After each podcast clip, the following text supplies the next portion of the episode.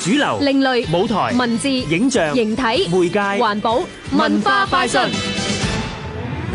戲院係發夢嘅場所。亦係俾想像力隨意奔馳嘅地方。今個暑假，國際兒童及青少年電影合家歡二零一九會帶嚟多部嚟自世界各地嘅長片，帶大家走入奇想世界。譬如德國瘋狂古怪嘅《弊家伙》，爹哋媽咪縮細咗。講到主角菲力間學校嘅前訓導主任，利用魔法將校長同菲力嘅父母縮細，接管咗學校。為咗拯救學校同爸爸媽媽，菲力同主任必須要鬥智鬥力啊！瑞典嘅雷斯瑪亞少年偵探社《古籍失竊之謎》就邀請咗觀眾同埋少男少女組成嘅偵探組合，揾出插贓嫁禍嘅偷書賊。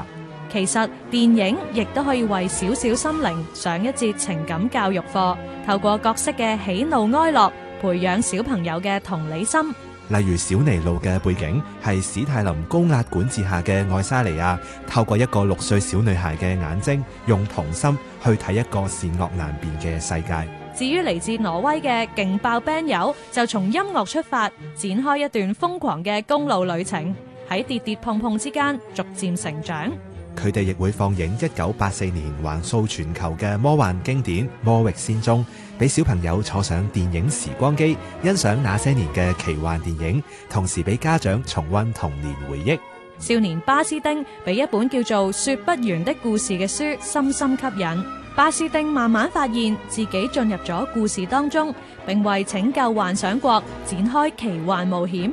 七月十二至八月十一號，國際兒童及青少年電影合家歡二零一九。